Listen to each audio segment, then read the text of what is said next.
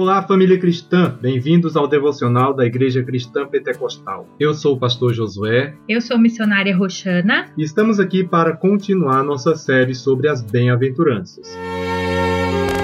Dieta Bíblica. Porque nem só de pão viverá o homem, mas de toda a palavra que sai da boca de Deus. Mateus 4:4. Muito bem, Bíblias abertas em Mateus capítulo 5. Vamos continuar nosso devocional no versículo de número 6. Mateus 5, 6.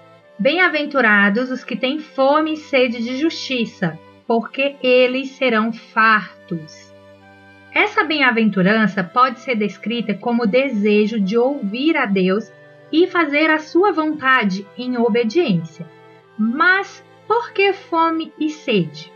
Hum, provavelmente você já passou por alguma situação em que sentiu muita fome ao ponto de não aguentar esperar pela hora da refeição, ou mesmo uma sede intensa que precisou saciar imediatamente. Assim como o nosso corpo físico precisa de alimento e água, o nosso espírito também precisa de algo para satisfazê-lo. Alguns acreditam que as riquezas ou os prazeres terrenos podem preencher esse vazio, mas Jesus é o único que pode satisfazer a nossa fome e sede interior por meio da sua justiça. Você gostaria de viver uma vida reta diante de Deus? Só Jesus pode te ajudar nisso. Exatamente. Quem tem fome e sede de justiça, busca diariamente ler a palavra de Deus e orar. É alguém que sente alegria em estar em comunhão com os irmãos na igreja. É alguém que sente grande satisfação em buscar a Deus e ouvir a sua voz. Então, ouvinte, a condição fundamental para uma vida santa em todos os aspectos é ter fome e sede de justiça. Quando a fome de Deus cessa no crente, obviamente ele morre espiritualmente. Mas quem sinceramente tem fome e sede de justiça pode ter certeza você será farto.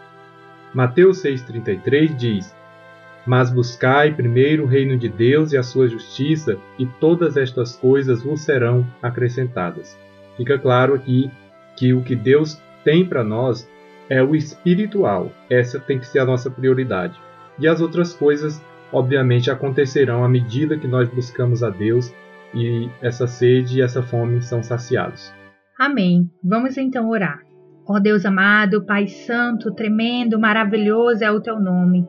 Deus de amor, Deus de misericórdia, nós te pedimos, Senhor, nos ajuda a saciar a fome e a sede espiritual, que possamos buscar em primeiro lugar o teu reino para de fato sermos fartos, Senhor não deixe que o inimigo venha nos confundir, achando que as riquezas ou que os prazeres dessa vida podem satisfazer a fome e a sede que nós temos de ti, da comunhão, da tua presença, Pai.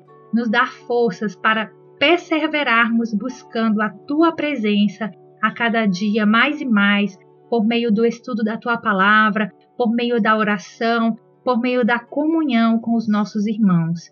É o que nós te pedimos, em nome do teu Filho amado, Jesus Cristo. Amém. Amém. Glória a Deus.